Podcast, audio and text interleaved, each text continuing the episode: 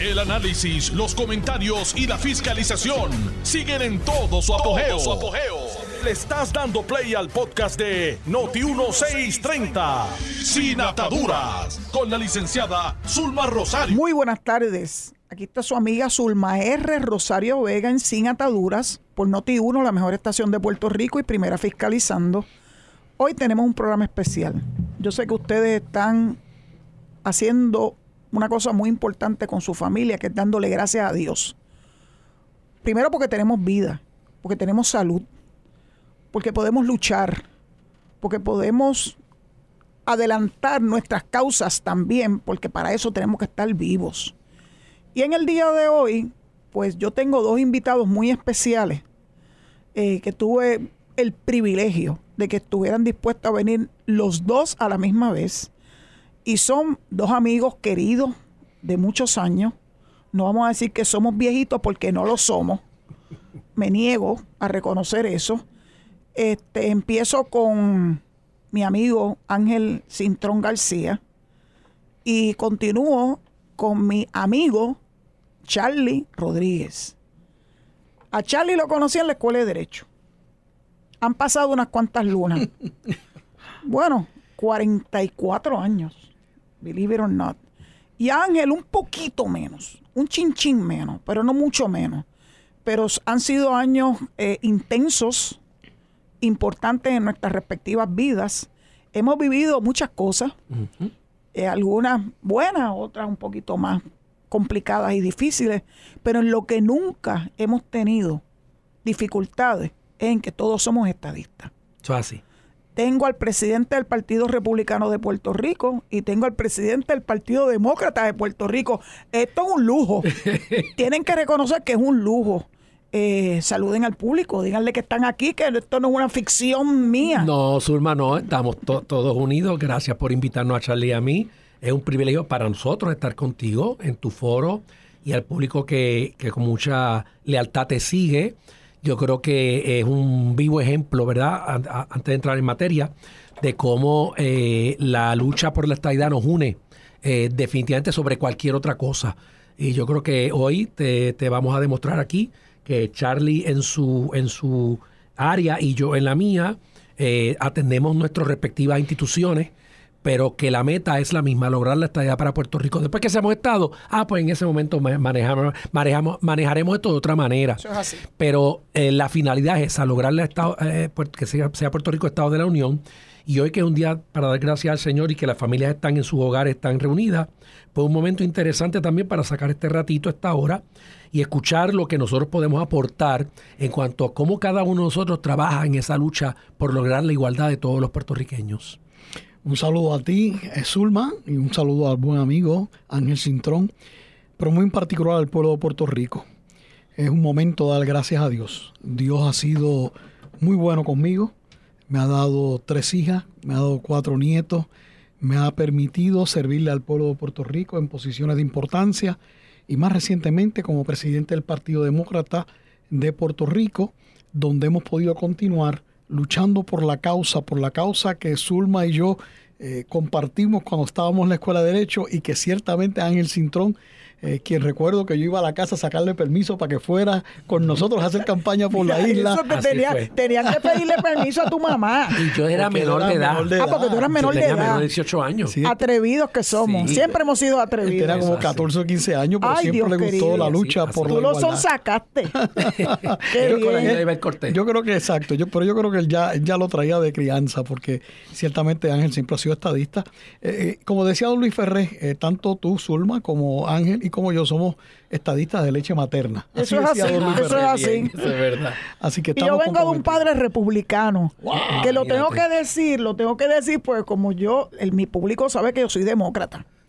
Este, pero siempre quiero que sepan que yo vengo de un hogar republicano. Lo que pasa es que él y yo teníamos unas ciertas diferencias de visión que nunca pudimos salvar, aunque siempre nos amamos mucho. Muy bien, Este, yo muy le bien. explicaba el por qué. Yo Claro. era demócrata, él me explicaba por qué él era republicano. Y pues yo lo acepté y él me aceptó. Pues Zulma, pero no te sientas mal porque mi hijo mayor, que es el único que en casa le ha gustado la política, es demócrata, pertenece a los John Democrats, muy Imagínate. activo Y en sí. redes sociales. La gente pregunta, pero ven acá, ¿quién es cuál de los dos es cuál? Tiene que hacer la distinción Sí. que él es Ángel Eduardo. Pero para mí es un privilegio que esté Sí, involucrado, sobre todo claro, porque esté involucrado claro. en el ideal de la estadidad, que es lo importante. Sin duda. Bueno, y Ángel habla de su hijo, que es demócrata y estadista. Pues yo, eh, una de mis hijas, Exacto. Valerie, eh, que era muy demócrata hace muchos años, ahora Era. es muy republicana. Pues para que perdido. Eso es, eso es el lema de esta estación. Las noticias cambian. Así mismo, así. Y la gente evoluciona por diferentes razones. O sea, a veces uno no puede decir es por esto o es por aquello. Es parte de un proceso de crecimiento y de Sí, evolución sí, y de visiones. Pero todos somos estadistas. Oh, ahí donde, ahí donde tenemos que estar todos clarísimos como el agua. Como una nota al margen, hace poco enterré a mi papá que falleció después de 92 años. Eh, y quiero también aprovechar el día de hoy de decirle una vez más a Dios mi agradecimiento que haya permitido que mi papá estuviera tanto tiempo entre nosotros, eh, dándonos siempre eh, su cariño, su afecto y sus consejos. Así que papi, eh, sé que estás allá en los cielos y a ti Dios, gracias por esa gran bendición que me diste y que nos continúa dando, a mí, al pueblo de Puerto Rico. Puerto Rico es una isla bendecida y tenemos nuestros problemas, claro que los así. tenemos, pero cuando uno compara con otros lugares, oye, estamos muy bien. Claro, estamos también cobijados bajo esa ciudadanía americana y esa unión permanente con los Estados Unidos, ¿verdad? Que estamos como territorio, pero desde el 2012 para acá, este pueblo se puso de pie y dijo basta ya de la colonia y ha estado de forma reiterada haciendo el llamado al Congreso de que nos otorgue la estadidad y sobre eso es lo que vamos a estar De eso en la- en la- precisamente en la queremos hablar porque eh, nuestro público merece conocer eh, cómo se van moviendo estos proyectos que se han presentado, uno ante la Cámara de Representantes, otro, el más reciente, ante el Senado de los Estados Unidos, y se llama Puerto Rico Status Act, o sea, los dos proyectos tienen exactamente el mismo nombre y la misma fi- eh, finalidad. Eh, uno de ellos tiene, ¿cuántos eh, sponsors? Hay uno que ya El que tiene, tiene más- el más de la viejito. Cámara tiene 76 demócratas y 12 republicanos. El del Senado que acaba de radicarse. Acaba de tiene radicarse. 21 demócratas. Estamos esperando que Ángel pues nos anuncie de algún republicano. Pues Eso de eso es que eso. queremos hablar precisamente.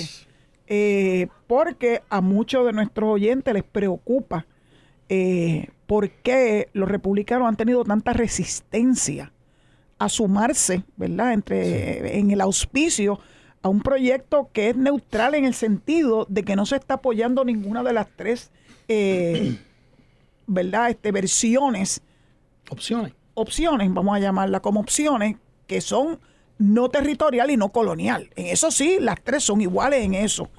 Eh, y yo quisiera saber y que se le explique al público por qué esa dicotomía, por qué hay resistencia, particularmente de, bueno, lo acabamos de decir, cuántos sponsors republicanos, cuántos sponsors demócratas. En uno de los proyectos, pues estamos recién comenzando, que es el del Senado. El de la Cámara ya lleva un poquito de más tiempo el inicial de la Cámara de Consenso, el 8393, finalmente se aprobó en el hemiciclo de la Cámara, con republicanos y con demócratas. Lamentablemente, y yo quiero que Ángel me explique por qué, por qué esa resistencia de parte de los, de los republicanos. Pues mira, Zulma, sí, hay una, hay una explicación bien, este, bastante obvia, ¿no? Y que eh, la tuvimos a flor de piel que explica el proceso de lo que estamos pasando. Y parto de la premisa del proyecto anterior que radicó Jennifer, eh, creo que era el 50 1522. 1522, El gracias. Admission Act. Exacto. Cuando Jennifer radica ese proyecto, que es un proyecto que en esencia lo que hace es preguntarle al pueblo de Puerto Rico si quiere la estadidad, o sea, una estadidad sí o no, ¿verdad? Que es lo mismo con una estadidad de independencia. Cuando se hizo ese planteamiento, en ese, en ese proyecto había 72, 73 republicanos coauspiciando el proyecto. Entonces mucha gente me dice después, Ángel, ¿y por qué si tenía 72, 73 republicanos coauspiciando ese proyecto? Ahora en el, en el último proyecto que se aprobó en el Congreso, el que se hizo con Nidia Velázquez, 8393. tuviste este, menos de 20 republicanos votando a favor. Y hay una explicación, que el proyecto primero era un proyecto de admisión de estadidad. Y el Partido Republicano, desde 1940, apoya en su plataforma la estadidad para Puerto Rico. ¿verdad? Y distintos presidentes de Estados Unidos republicanos han hecho planteamientos públicos a favor de que Puerto Rico sea Estado de la Unión, ¿verdad? Podemos recordar a Reagan, podemos recordar a Bush padre, a Bush hijo. Sin embargo, cuando viene el último proyecto, que fue un proyecto de consenso buscando la manera de amarrar a todo el mundo y de echarlo a andar, porque los demócratas hay un segmento que apoya la estadidad, pero otro segmento que no necesariamente, igual que pasa en los republicanos, pasa lo mismo. Pues entonces hubo unos acuerdos donde entró en escena la libre asociación. Y cuando traen la libre asociación, si lo hubiesen traído tal cual es al desnudo, probablemente no hubiese habido tanta controversia. Pero Nidia Velázquez y compañía, entiéndase, Aníbal Acevedo Vilá, que es quien todavía maneja a Nidia Velázquez, ¿verdad?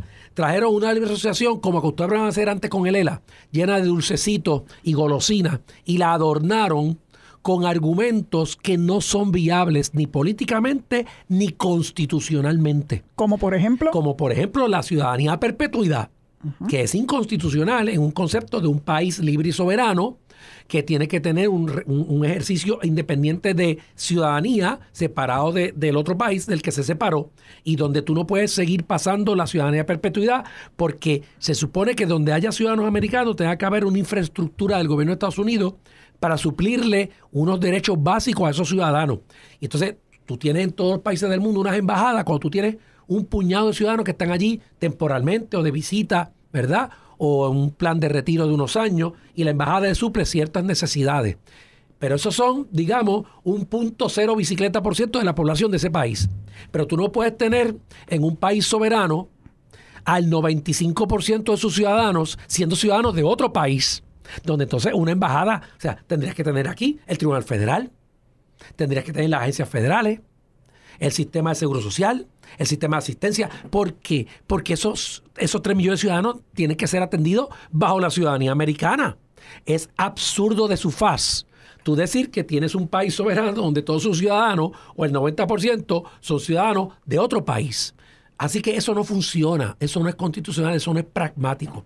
Eh, y, nosotros en el Partido Republicano, cuando vino Raúl Grijalba a Puerto Rico, en aquella vista pública que se hizo, que vino Casio Cortés, vino Dina Velázquez, Grijalba este, tuvo la deferencia de visitar las oficinas del Partido Republicano, se reunió con nosotros. Y hay, ¿verdad?, evidencia este, fotográfica y, periodística de eso.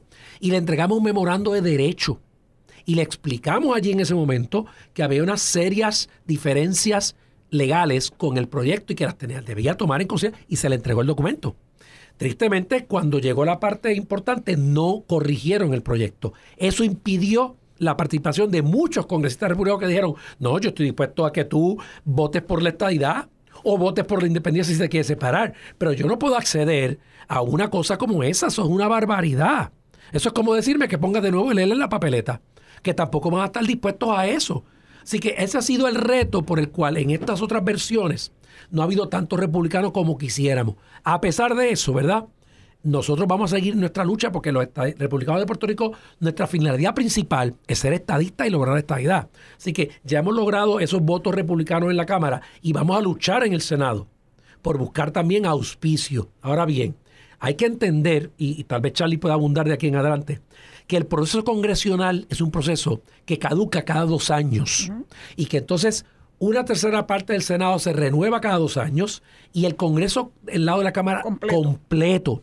¿Qué sucede? No es que todos cambian, pero una cantidad significativa o se retiran o son derrotados en primaria y vienen. Y tú tienes que estar constantemente volviendo a visitar, volviendo a explicar la misma historia, volviendo a radicar el proyecto de nuevo. O sea, todos los, cada dos años volvemos a empezar en cero. Pero como bien dijo Charlie, le doy el pie forzado a él. Mucha gente hace observaciones de la lucha estadista criticando el que hace algo por la estadidad. Y se nos olvida, la lucha estadista tiene 124 años, lo mismo que tiene, de hecho, la fundación del Partido Republicano de Puerto Rico. cuando Barbosa empezó. José Celso Barbosa. En el, en el 1899. Y tardamos hasta el 2012.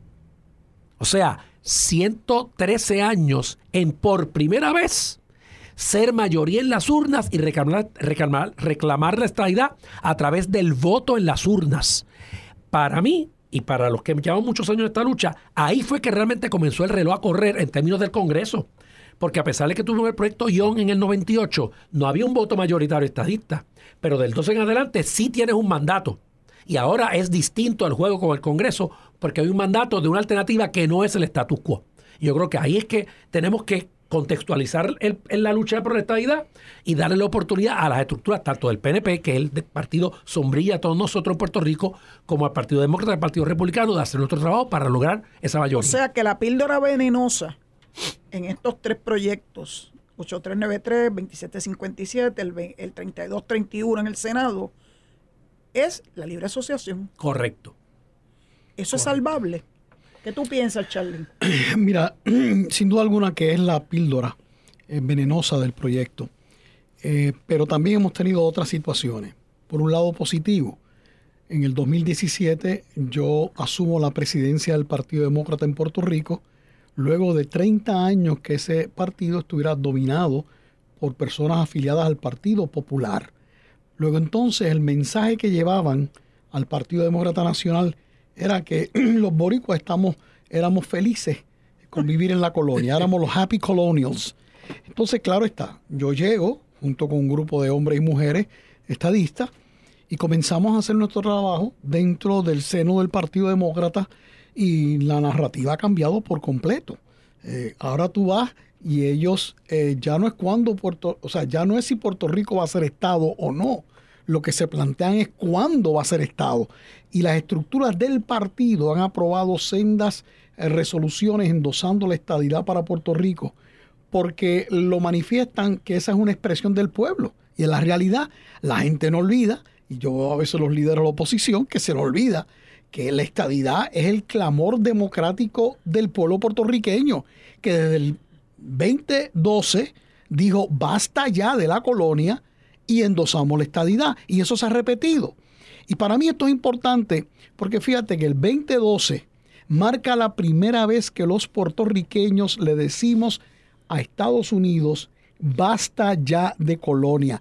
Te quitamos el consentimiento de que nos gobiernes como un territorio, como un ELA. Y para mí eso es fundamental porque como bien acentuaba el compañero Cintrón, Aquí lo que estamos hablando es que el pueblo ha hecho su reclamo de forma clara y convincente de que quiere la estadidad.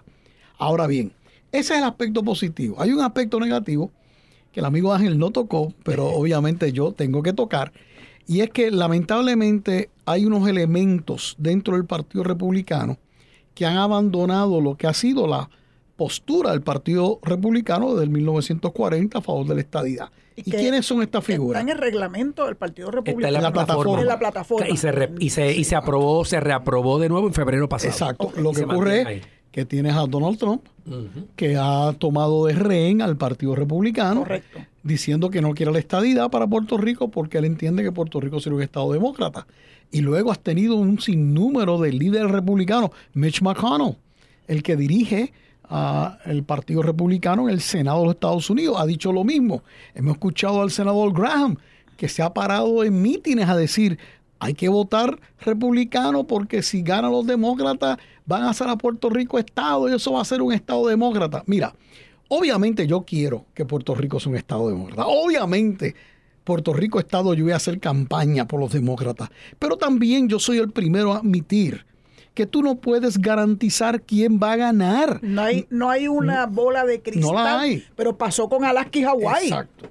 No la, eh, pasó en ese momento y la historia ha sido totalmente distinta a lo que se esperaba. En Puerto Rico, yo puedo pensar que hay una inclinación natural hacia, a favor del Partido Demócrata, pero por otro lado también te tengo que decir que aquí va a depender, y esto lo dijo un gran líder demócrata, este el que dijo all politics is local. O sea, toda política es asunto local y tú vas a tener ocasión que los republicanos ganarán en un Puerto Rico Estado y los demócratas ganarán y podrá haber intercambio. Pero lo que sí yo rehuso aceptar es que alguien me diga a mí que yo no puedo ser igual, que yo no puedo tener el mismo derecho de cualquier ciudadano americano simplemente porque podríamos ser un Estado demócrata un Estado republicano, pero obviamente el argumento no es ese, el argumento es no le queremos dar la estadía a Puerto Rico a ser demócrata. Mira, usted no sabe lo que va a pasar, pero a última hora, ¿sabes qué? Eso es mezquino. Eso atenta contra los mismos principios democráticos de la nación americana, que es a base de que la gente a través del voto manifiesta su preferencia y el pueblo puertorriqueño manifestará su preferencia, la que fuere. Y yo no puedo oponerme a ello. Porque como, como yo digo también, como los independentistas y populares se oponen a la estadía, cuando es un reclamo ya del pueblo. Por eso es que las cosas desde el 2012 han cambiado. Y me parece que ciertamente dentro del seno del Partido Demócrata bien claro de que el asunto de la estadía para Puerto Rico es un asunto de eh, civil rights, de derechos civiles, eh, y que es necesario garantizar la igualdad. Y yo tengo que señalar que el presidente Biden ha estado muy clarito en toda su legislación, la podemos examinar, en toda su legislación pone a Puerto Rico con paridad. Y hasta presentó finalmente el proyecto para que se extendiera lo que es el SSI a Puerto Rico. Pero claro, ha habido unas circunstancias muy particulares en el Congreso donde eso no se ha podido lograr todavía. Pero ciertamente lo que digo con todo esto es que hay una inclinación natural en el pueblo americano de aceptar lo que es la voluntad de nuestro pueblo. Y de ahí que estos dos proyectos son importantes.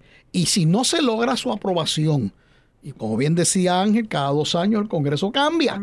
Pues mira, eh, en todos los proyectos ocurre, cuando pasan los dos años, todo el que está a favor de un proyecto que no se aprobó, tiene que volver a empezar de nuevo. Eso siempre ha sido así, no hay nada nuevo. Y decía eh, Heinrich, el senador de, de Nuevo México, que es el principal autor de la medida en el Senado, Mira, este, nosotros tardamos sesenta y pico años después que votamos por primera vez por la estadidad. Puerto Rico por primera vez votó por la estadidad fue el 2012. Lo que han pasado son que eh, 12, 11 años este, desde entonces. 13 años. 13 años. Y entonces, sí, pero no vamos a esperar no, 65, 65 años. Claro, pero lo que voy 11. Lo que pasa es que con esto lo que quiero decir es que vamos por un camino adecuado, pero tenemos que redoblar los esfuerzos. Eh, yo tengo que continuar buscando más demócratas y ciertamente Ángel tiene que buscar republicanos, especialmente en el Senado. O sea, Así. hay que hacerlo y si no se logra ahora, pues tenemos que sentar las bases para de inmediato comenzar cuando el nuevo Congreso comience en el 2024. Que yo les digo que si es un Congreso demócrata, yo te puedo garantizar que esa legislación se va a aprobar. Si no es un Congreso demócrata, pues Ángel va a tener que Hacer trabajar fuerte para que podamos lograr eh, atraer los votos que sean necesarios republicanos para que la- el asunto se discuta en el floor. Y- porque si no es así, no se trae al floor. Y déjame añadir un detalle adicional a todo lo que Charlie ha dicho y yo suscribo. Y es que eh, algunos este, sectores más ultraconservadores, como parte de su óptica este, eh, eh, quebrantada o, o mal enfocada, nos unen con Washington, D.C. para tratar de hacer el planteamiento de que hay que negarle la estabilidad a ambos porque serían cuatro votos demócratas, etc. Hemos escuchado esa retórica. Sí. Lo primero es que Puerto Rico no debe eh, aceptar ser comparado con Washington DC ni, ni estar en, en- en armonía o en matrimonio en esa causa, porque la causa de ellos es muy distinta a la nuestra. Pero más importante que eso, el trámite de ellos es diferente. Muy diferente. Tiene que haber una Por- enmienda constitucional. Bueno, hay, hay dos, hay dos opciones, ¿verdad? Y esto lo discutí con, con las personas que saben, abogados que saben más que nosotros. Otros, otros abogados. Ah, Washington DC tiene un plan, eh, digo, ¿verdad? Primero, para hacer Estado tal como es, habría que hacer una enmienda a la Constitución y eso requeriría dos terceras partes de los estados, si mal no recuerdo, en sus legislaturas estatales aprobar eso antes de ir al Congreso. el Equal Rights Amendment que se aprobó cuando yo estudiaba en Maryland todavía no se ha terminado de pasar. Eso es correcto. Un Eso proceso, es increíble es un para proceso que la gente- complejo. y es un Equal Rights Amendment, imagínense. Es que es complejo. ERA. Exacto. Sí, Ahora, ellos tienen su plan de entonces hacer una delimitación geográfica distinta para este, bypassear esa alternativa y solamente crear un distrito eh, gubernamental particular y dejarlo como DC y el resto del área pobla- poblada de Washington, entonces convertirla en un estado, ¿verdad? Y pues allá ellos con su historia, ¿no? Lo importante es que nosotros no podemos caer en la trampa, No, es de que se nos una en la causa o en la lucha con ellos porque son dos procesos distintos. Lo primero es que Puerto Rico, aún mirando DC, es la jurisdicción del globo completo más poblada que vive bajo las normas de una colonia. Nadie en la Tierra tiene una colonia de 3 millones y pico de Y habitantes. te añado que en el caso de DC, por lo menos ellos, mediante una enmienda a la Constitución, tienen el derecho a votar por el presidente. En Puerto Rico, que somos mucho más ciudadanos americanos que en DC, y que, por cierto, más que en 21 estados de la nación, o, perdón, 24 estados de la nación, eh, la población en Puerto Rico, eh, eh, que no votamos por el presidente. Así que por lo menos DC vota por el presidente. Nosotros ni siquiera podemos votar por eso. Así que no podemos entrar por esa línea. Entonces, alguien me dijo hoy, me recordó un argumento que están trayendo y lo están reviviendo. ¿Y por qué Puerto Rico no se puede convertir en un territorio incorporado? Bueno, eh, mira. Yo quiero escuchar. Y, una pena que, la pausa viene ya mismo, pero mira, Zulma, yo respeto a los amigos que tienen esa idea, porque sé, que la presentan de buena fe. Sí. Pero la realidad es, Zulma, que si nosotros entramos por esa puerta, es relegar a un segundo plano y estirar la historia mucho más, porque entonces al hacer eso te van a plantear en el Congreso, pero ¿cuál es tu prisa si ya eres territorio incorporado? Y adquieres una serie de opciones, pero al ser territorio incorporado no te dan el voto por el presidente, no te eligen congresistas y senadores, meramente es un cambio técnico que cambia algunas cosas, pero no te da la igualdad ciudadana no te permite votar. Y entonces, en una democracia, lo fundamental es tú votar. Si tú no votas, tú no, no tienes valía. No, no vale tu opinión en el gobierno que te gobierna. Y nosotros si entramos por esa puerta, hay quien postula, y respeto, pero no concurro. Ah, es que entonces, una vez un territorio incorporado, la historia dice que no hay marcha atrás. Fantástico, pero es que ¿Pero por cuántos años por eso, yo no necesito eso. Yo quiero ir directamente a la estadidad de hecho, y, y corríamos ustedes, y tú trabajaste en ese, y mover el Congreso para el territorio incorporado cuando lo estamos moviendo hacia la estadidad. Por eso el esfuerzo es el mismo. ¿Por qué pedir menos con el mismo esfuerzo? Y la mayoría de los territorios no fueron territorios incorporados antes de ser Estado necesariamente. Y para todos los fines, Puerto Rico actúa como si fuera un territorio incorporado. O sea, sí, es una realidad. O sea, en Puerto Rico, cuando se traía eso de los territorios incorporados, cuando estaba dando un territorio que era mucha gente y que le daba la oportunidad que se pudieran organizar y adoptar eh, sus cosas internas, etcétera. Su gobierno propio, sí. Su gobierno propio y camino entonces hacia eventual estadidad y demás. Puerto Rico ya ha superado todo te, te, digo, te digo algo más interesante. Yo podría este, postular, eh, con cierto margen de error, que la adopción de Vela fue prácticamente como hacernos territorio incorporado, porque nos estructuró un gobierno propio, con el aval del Congreso, permitió un sistema republicano de gobierno idéntico al resto de la nación. Así que prácticamente cualquier detalle técnico se superó ahí. ¿Qué no se superó? La igualdad que no tenemos. Tengo que pedir una pausa porque si no me van a votar de la estación. Ya yo tengo un, feudo con mi querido amigo el zombie con las pausas. Así que quiero respetar a tu tocayo Ángel que nos está dando ¿verdad? Este, el apoyo técnico en la tarde de hoy. Vamos a coger la pausita y entonces regresamos. Pero esto se está poniendo interesante. Yo creo que ustedes han escuchado argumentos muy distintos a lo que están acostumbrados a escuchar. Gracias por su sintonía. Regresen. Estás escuchando el podcast de Sin Atadura. Sin Atadura. Con la licenciada Zulma Rosario. Por Noti1630. Noti Nos quedamos en una discusión muy interesante porque en esto hay división, o por lo menos hay visiones diferentes con relación a si Puerto Rico es o no, o tiene la potencialidad de convertirse o no en un territorio incorporado. A mí me gustaría traer dos cosas. Número uno, que hay unas expresiones del juez Gustavo Gelpi, que ahora es juez del Tribunal de Apelaciones, a donde vamos corriendo cuando las cosas no nos gustan las decisiones no nos gustan del tribunal, del tribunal sí, de distrito, el, famoso tribunal de Boston. El primer circuito. Y está allá. Y él hizo expresiones claras sobre esta cuestión. Charlie, ¿qué tú tienes que decir al respecto? Así es, Zulma. El juez Gustavo del Pie, en opiniones escritas, ha señalado que Puerto Rico, para todos los fines prácticos, es un territorio ya incorporado. De hecho, ha dicho más, es un Estado es un Estado ya porque funciona como un Estado y las legislaciones que existen en muchos casos nos tratan, ¿verdad? No en todos, pero en muchos casos nos tratan en paridad. Eh, y el PIB pues, ha sostenido esa postura. Eh, claro está, hay otros que dicen que no, que debemos hacerlo con un territorio incorporado. Yo francamente creo que lo que tenemos que es seguir la ruta de que ya el pueblo de Puerto Rico en tres ocasiones ha votado por la estadidad y lo que tenemos que hacer es convencer al Congreso de que admita Puerto Rico. Y estos proyectos que se han radicado, que aunque no son unos proyectos de admisión de Puerto Rico a la estadidad, sí proveen un mecanismo autoejecutable donde el Congreso se compromete con la decisión democrática que tome el pueblo entre las opciones no coloniales, no territoriales, de estadidad, de independencia y de la independencia con libre asociación.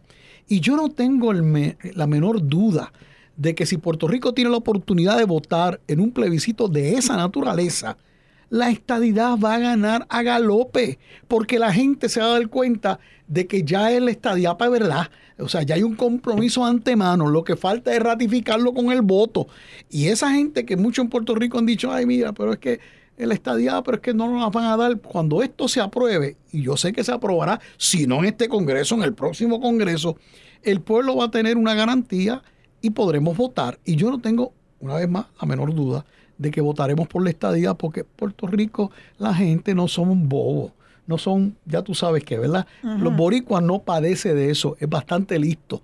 Y los boricuas saben que sin dejar de ser lo que somos, somos puertorriqueños, nos sentimos orgullosos de nuestra identidad, también nos sentimos orgullosos de ser ciudadanos americanos y de la importancia que esa ciudadanía tiene para nosotros, para el desarrollo de Puerto Rico, al punto que 6 millones de boricuas viven en los Estados Unidos continentales y apenas 3 millones quedan aquí. así. así que eso te demuestra que tú puedes vivir en un estado sin perder tu identidad, porque esos 6 millones que se han ido siguen practicando nuestras costumbres y tradiciones y eso no se va a perder y un Puerto Rico estado no se va a perder. Así que yo creo que ese es el camino que hay que tomar y el juez El Pi ha sido claro en, en decir, mira, esto ya para todos los fines reales está resuelto, falta que el Congreso dé el paso y a eso vamos. Déjame añadirte que, hablando Charlie de eso, eh, yo me he tropezado, ¿verdad? Y yo, nosotros damos en el lado republicano tertulias por los pueblos. Poco a poco, poco a poco, llevamos un año en eso y vamos a continuar. Y hablamos de esto con detenimiento con la gente de la base. Y le explicamos inclusive algo importante. Eh, una legislación de esa naturaleza no requiere la unanimidad del Congreso. Son 535 personas, 435 y 100 en el Senado.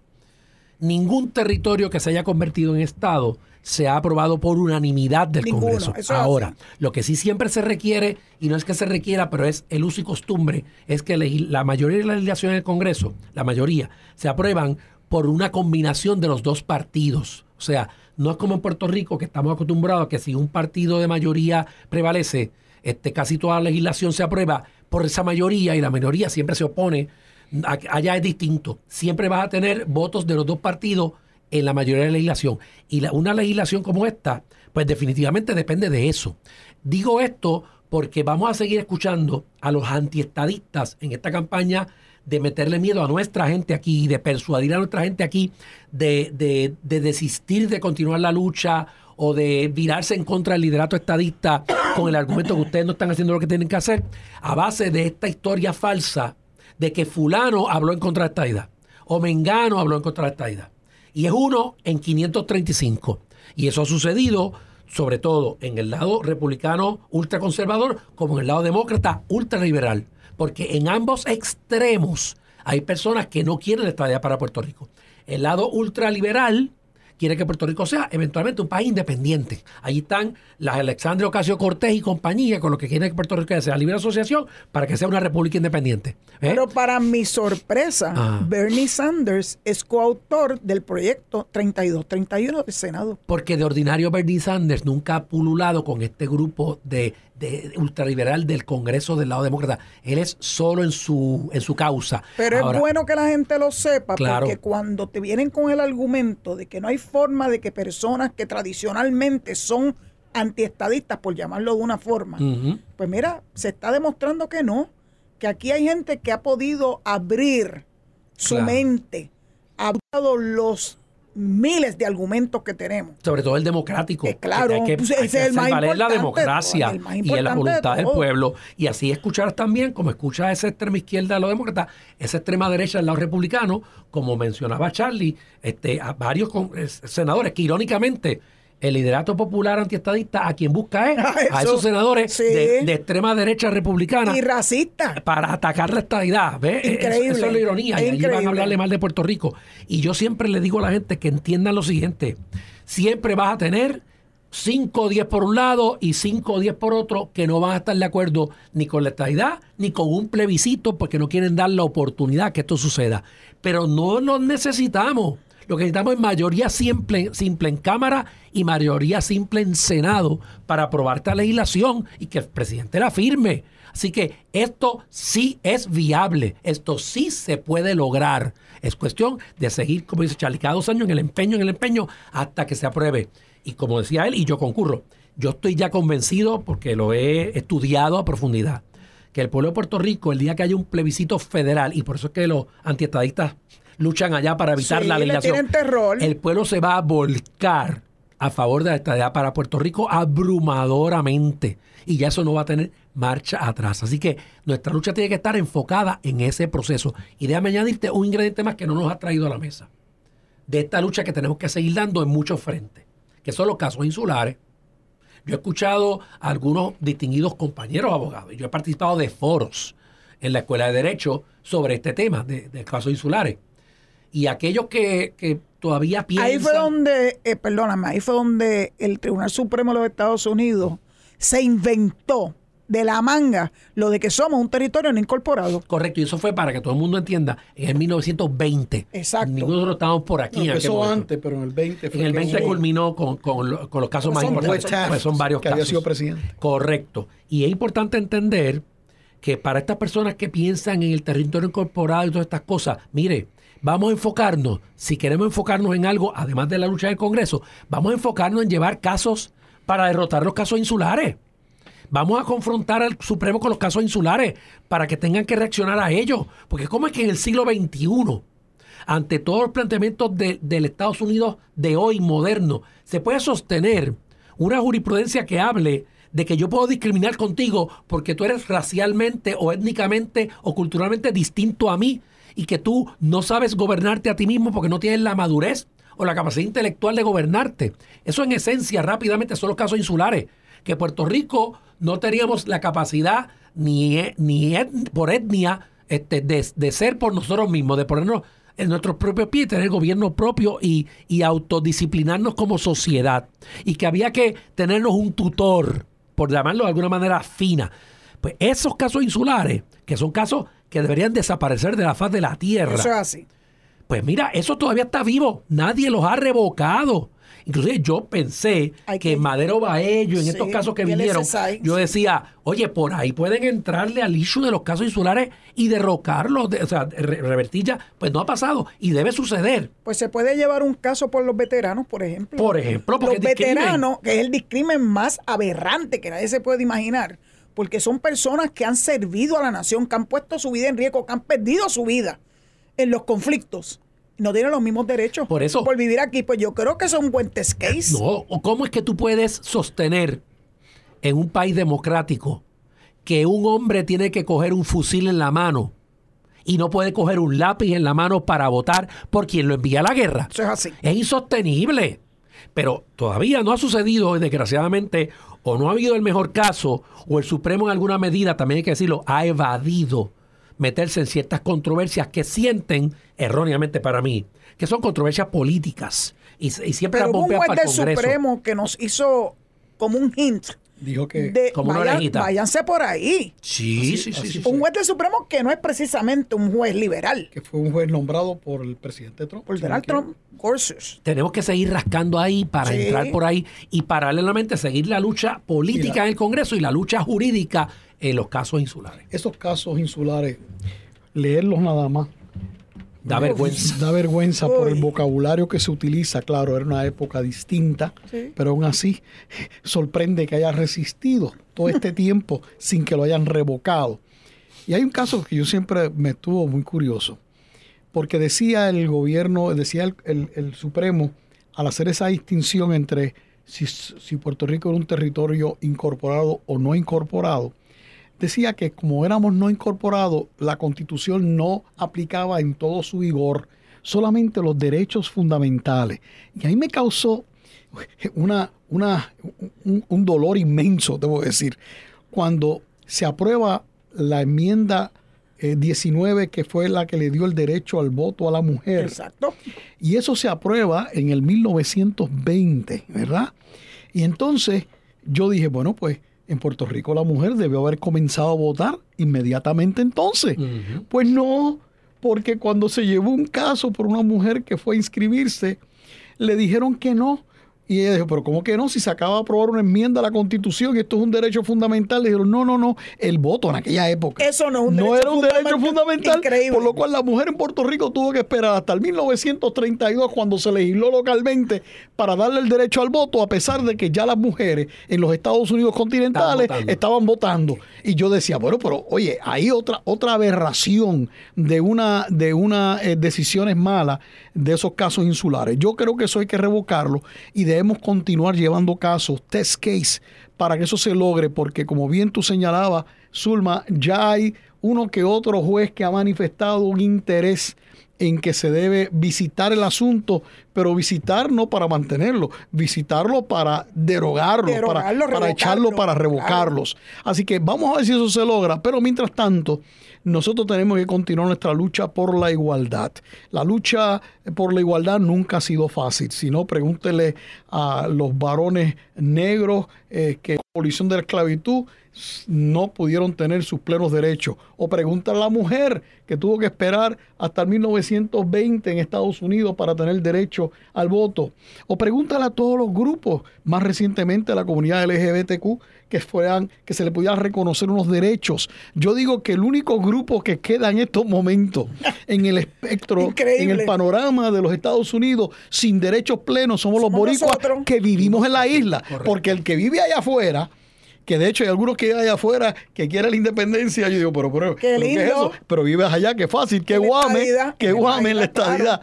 Pero, o sea, eh, eh, eh, es sin duda un proceso que nosotros tenemos que continuar y por eso yo te reitero a ti de que habré de continuar. Yo no estaría aspirando nuevamente a la presidencia del Partido Demócrata, pero en lo que me queda mi mandato y luego sin mandato, o sea, eh, sin tener una posición, seguiré luchando, llevando el mensaje, cabildeando a favor de esos proyectos para que se aprueben en el Congreso y podamos tener un plebiscito con el aval federal que sea autoejecutable. Bueno, en mi caso yo acabo de comenzar un término de cuatro años al frente del Partido Republicano hace un mes atrás que fui electo con la nueva directiva y tengo pues esa obligación moral este, adquirida voluntariamente de trabajar intensamente, así que me toca este Congreso y el próximo Congreso eh, en esa lucha y, y- quiero que la gente entienda lo siguiente, indistintamente de los asuntos que suceden a nivel nacional, de quién sale electo presidente o quién sale electo, eh, ¿verdad? En la, en, la, en la competencia a nivel de, de nuestra nación, entonces, sea republicano, sea demócrata, quizá quien sea, nosotros aquí localmente no vamos a desenfocarnos con eso de lo que es nuestro verdadero norte. He percibido en tiempo reciente, y yo sé que Charlie ha percibido lo mismo, que, que digo, por, por, por- razón de la modernidad, las redes sociales y la comunicación, y el que ya hay 5 millones de puertorriqueños que viven en la nación y que la interacción es diaria, que muchos de los issues cotidianos que se viven en el resto de los estados también trascienden en Puerto Rico y comenzamos a ver que distinto a nuestro tiempo de cuando estábamos más activos en la política, donde se discutían los asuntos locales, eh, ahora temas neurálgicos y complejos socialmente como el aborto, este, temas sobre la comunidad LGBTQ, temas sobre el derecho a la, a- marihuana. a la La religión, a la la marihuana, a, a la iglesia, que no se discutían a ti, porque aquí vivíamos en paz con esos temas, en cierta medida, ¿no? Pues ahora son... Se este, revolcó el avispero. Sí, exacto. Y, y no hay nada malo con eso en términos de que tenemos, ahora digo yo, queremos ser Estado, tenemos derecho pleno también a discutir esos temas. Tenemos que Por- evolucionar. Claro, sí, pero por donde va mi línea de pensamiento es que tengamos mucho cuidado con que esos temas se interpongan ante la lucha de la estadidad, desenfoquen a nuestra gente y piensen que esos temas son primero o más primordiales que la lucha por la estadidad y nos dividan como movimiento político, porque ya he vivido la experiencia en el lado republicano, probablemente Charlie no lo ha vivido, pero si no lo ha vivido, pronto lo vivirá, de que recibo la presión de ciertos pequeños sectores en Puerto Rico, que en vez de hablarme del estatus y de la estadidad desde la perspectiva del Partido Republicano de Puerto Rico, me hacen el planteamiento, no, es que tú tienes que luchar por el conservadurismo primero, y tienes que luchar por el derecho a la vida primero, y tienes que luchar por el derecho de tal cosa o tal cosa o tal cosa. Yo digo, no, no, todo eso, todo eso es importante, pero todo eso tiene que estar acomodado a la lucha por la estabilidad que va primero que todo. Porque si yo empiezo a desnaturalizar el partido local, a pretender que yo soy un partido republicano de Estados Unidos, como si yo eligiera aquí congresistas, senadores o gobernadores o legisladores, y entonces me hacen los planteamientos que vienen detrás. Ah, y tú tienes que este, cuestionar y combatir al gobernador porque es demócrata. ¿O cómo es posible que tú le dirías la campaña al alcalde San Juan que es demócrata? Eso tiene que ser Vázquez, el de Naranjito. Me ¿Por qué les digo eso? Porque yo tengo un oyente Ajá. que cada cierto tiempo me trae ese mismo argumento y le digo, esto no es parte de los temas que yo trato en este programa. Porque yo soy estadista primero que todo. Exacto. Pero yo aprovecho en esta plataforma para traer el tema, Zulma, para que la gente lo escuche Pues y me lo alegro que lo oiga de tus labios y no solamente de los porque míos. y ya yo llevo un año y pico porque yo, yo era presidente del partido, pero a mitad de un término, ¿no? Así que, este, y me quedan horas cuatro.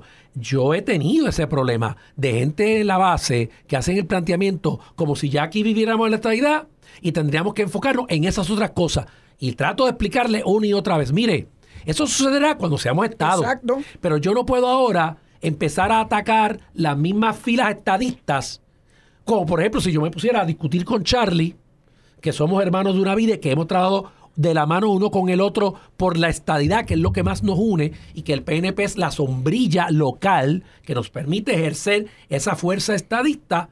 A decir, no, pero es que como el gobernador es demócrata, o el alcalde es demócrata, o Charlie es demócrata, tú no puedes andar con él, tú no puedes concurrir con Kenneth, tú no puedes. No, no, porque primero yo tengo que lograr la estadidad. Antes de ser republicano o demócrata, a Dios. yo tengo que lograr la estadidad. Eso es lo y para eso tenemos que unirnos. Y los otros temas son temas que atendemos este, colateralmente Claro. al proceso. Ángel, en esa, esa misma línea, mira, a esos que traen esos argumentos, yo le digo, pero ven acá, mientras no tengamos la estadidad, mientras estemos enyangotados, ni tú, ni yo, ni nadie podrá influenciar ese debate que se da a nivel nacional sobre esos temas álgidos porque no tenemos representación en el Congreso, porque no votamos por el presidente. Mira, ahora mismo cuando se está considerando un juez del Tribunal Supremo de los Estados Unidos, los boricuas demostramos una vez más que no tenemos nada que decir, nada que opinar. ¿Por qué? Porque no tenemos dos senadores que puedan estar allí y votar a favor o en contra de un nominado al Tribunal Supremo de los Estados Unidos. Porque estamos sin el poder de la estadidad. Así que aquellos que quieren estar haciendo esos debates sobre todos esos temas que tú mencionas, este Ángel, que son temas controversiales, eh, tan controversiales que dentro de cada uno de los partidos, inclusive nacionales, hay distintas opiniones. Eso Yo tengo Correcto. demócratas que en el issue del aborto prefieren una postura moderada. Hay otros que entienden en lo absoluto que no se debe tocar. Así que, y en el Partido Republicano, Igual. pues tenemos que ver, mira lo que pasó en Ohio, un estado republicano, y votaron a favor de que se pueda llevar una garantía constitucional a favor del aborto o impedir que se pudiese limitar el derecho al aborto. Y viste que eh, cómo pasó en Virginia, un estado que tiene un gobernador republicano, Republicano. que hasta se veía como un potencial Sí, muy buen- candidato a presidente. buen y sin embargo, bueno. pues no pudo él ganar el Senado, se mantuvo demócrata y los demócratas ganaron eh, eh, La la Cámara. Eh, y entonces allá en Kentucky, el estado muy conservador Correcto. de Mitch McConnell, el líder republicano del Senado, allí el gobernador demócrata ganó por un amplio margen. Y muchos de los issues eran eh, temas de discusión, de debate, eran los álgidos que estas personas se Correcto. acercan localmente en Puerto Rico, me los han traído a mí también. Y yo digo, mire, aquí, si nos queremos insertar de una forma efectiva, porque por hablar podemos siempre hablar, pero inserta- insertar de una forma más efectiva es teniendo el derecho a que al voto, el derecho a ser un Estado con dos senadores, con cuatro o cinco congresistas con el voto por el presidente, donde podamos tener los miembros del Supremo, donde podamos tener senadores boricuas votando a favor o en contra, dependiendo de cuál sea la postura de ellos. Eso es lo, lo primero que tenemos que resolver, resolver. No podemos desviar nuestra atención en otros issues. Y por eso es que yo digo que tenemos que ser nosotros eh, defensores de la estadidad y que el PNP es el único partido Eso que defiende la estadidad. Luego entonces yo soy PNP. O sea, Charlie, y el PNP ha tenido gobernadores republicanos y demócratas. También. Y comisionadores republicanos. Porque nosotros nacimos del Partido Republicano, pero en el 80 evolucionamos para ocupar. Y como yo he explicado, necesitamos los dos partidos nacionales Eso para luchar la estadidad. Así con es. un solo partido no lo vamos a lograr. Eso es correcto. Así que por eso es que el compañero Charlie Rodríguez y yo caminamos de la mano en ese esfuerzo por la lucha de la estadidad. Ya habrá tiempo para atender esos otros temas y donde tenemos Como dice refrán, criterio. Ángel y yo juntos, pero revueltos, pero juntos en la lucha por lo que Pero creemos. Siempre estadista, que es lo más importante. Exacto, exacto. Hacia este no- siempre nos tenemos que enfocar, hacia ese derrotero. No puede ser que nos estemos entreteniendo con otras cosas. No puede ser que nuestra gente, nuestros estadistas estén mirando otro partido. Eso no tiene ningún sentido. Ningún sentido. Ninguno de los demás partidos van a defender la Y ahora más que quiera, ahora más a una mogolla independentista. O sea, Ay, el PIB y el partido de Victoria Ciudadana es una mogolla independentista. Creen en la independencia y no es que haya nada malo en que puedan creer en la independencia. Lo que está malo es que hayan estadistas que estén votando por esos candidatos cuando esos candidatos van a hacer lo indecible por detener lo que es la voluntad de ese elector Y estadista lo que le mismo presta el ocurre con el proyecto Dignidad. Porque hay gente que dice, ah, el proyecto Dignidad porque es conservador, sí, pero no son estadistas. No, no, no, no solo los que son estadistas. la principio- senadora- la senadora Rodríguez Bebe, es independentista. Independentista. Confesa, o Y sea, el no lo presidente del oculta. Partido Popular, Pues Estado entonces, librista. ¿Qué hace un estadista siquiera considerando, dice con el proyecto Eso, eso Dignidad? con mucho respeto significa que para esas personas la estadidad no es primero. Sin Esa es mi interpretación. Y es la que mía para también. esas personas o su, o su ambición personal es primero o esos issues son primero y no se dan cuenta, como decía Charlie y yo suscribo, que para lograr que algún día podamos debatir esos issues y tener consecuencias e insertarnos y lograr cambios de cualquier naturaleza en la nación, tenemos que ser Estado de la Unión. Eso es así. De lo contrario, estamos hablando para nosotros mismos y entreteniéndonos y perdiendo el tiempo en temas que no vamos a poderlos resolver. ¿Ve? Y que Puerto Rico es conservador, que es moderado, fantástico, todo eso está estipulado. Pero si no logramos la estadidad en igualdad de condiciones correctas en la nación, de nada sirve invertir tiempo y energía en esos otros temas de la vida cotidiana. Yo creo que me estoy quedando con las ganas. Porque si por mí fuera, pudiéramos estar cuatro horas más hablando de estos temas. fácilmente. Pues esos son los temas que van a la raíz de nuestros problemas. Sí. Nosotros queremos resolver los problemas de Puerto Rico, que son muchos. No podemos suscribirnos o, o irnos por un derrotero distinto que no sea por el del estatus. Ese es el problema principal de Puerto Rico. Zulma, y el día que resolvamos estatus, se acaban las tribus. Nos vamos a dividir en qué? En ideas, en ideas sociales, en ideas económicas, en ideas políticas, pero no en estatus. Se van a acabar todas estas guerras intestinas de unos contra otros que, que- que nos- no nos permiten progresar localmente. Así que vamos a resolver el estatus, que todo va a ir cayendo en su sitio detrás de eso. Sin Ah, duda. sí, Le- de verdad que les doy las gracias tanto a Ángel Cintrón, presidente del Partido Republicano de Puerto Rico, como a Charlie Rodríguez, presidente del Partido Demócrata de Puerto Rico, porque creo que en esta oportunidad hemos podido abordar temas que normalmente no podemos profundizar en ellos. Porque mucha gente se pregunta, ¿por qué los republicanos? ¿Por qué los demócratas? Pues miren, aquí están las contestaciones a muchas de sus preguntas. Y yo estoy segura que van a querer que haya otro programa como este, donde Sí. sigamos eh, profundizando en estos temas.